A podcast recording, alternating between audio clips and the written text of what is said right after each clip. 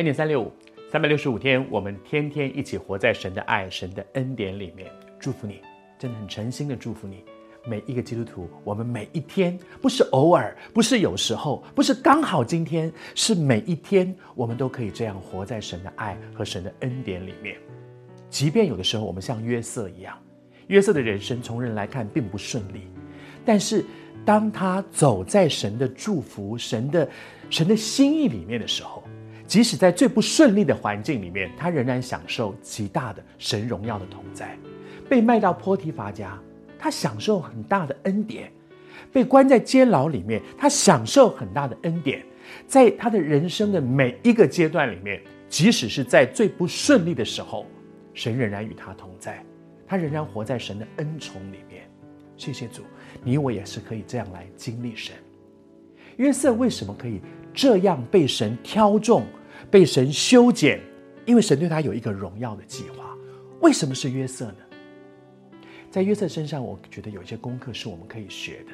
他不只是一个妈宝爸宝，那个十七岁以前被爸爸妈妈疼爱的心肝宝贝，满街都是妈宝爸宝。为什么挑了约瑟？约瑟生命当中一定有一些事情是被神验中，神做事不是没有道理的。我读下面这段经文给你听。当他被带到法老的面前，法老王遇到了一个很大的困难，他做了梦，不知道那个梦是什么意义。人家告诉他说，监狱里面有一个囚犯，法老在无路可走的时候，把那个囚犯带到他的面前来。法老告诉他说：“我现在有这样一个困境。”约瑟怎么回答呢？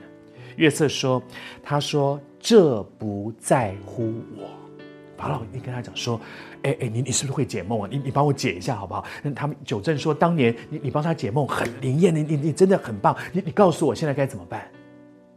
约瑟在那个境况之下，你可以想象吗？他是一个囚犯。他是一个被关在关在监牢里的，他已经走了十几年的，用人来说倒霉极了的路。现在是不是一个机会，他可以翻身？他应该怎么样抓住法老对他的信任？这时候他说：“我一定，我愿意。”可是他的第一句话不是说“我能，我愿意，我肯”，而是说：“这不在乎我。”约瑟生命真的有一些很宝贵的东西。他说：“这是上帝的工作，你的路不在我的手里。”我没有办法替你解决你人生的问题，这在上帝的手中。我读给你听，他完整是怎么说的。他说：“这不在乎我，我我的神必将平安的话回答法老。是神，不是我。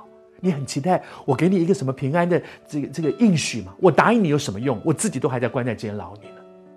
但是谢谢主，约瑟说：这不在乎我。”这在乎这位赐恩的主，约瑟懂得，即使在最糟糕的情况之下，他懂得尊荣神，把荣耀归给神，神用这个人。但愿神在你我身上也能够找到这样一个生命的特质。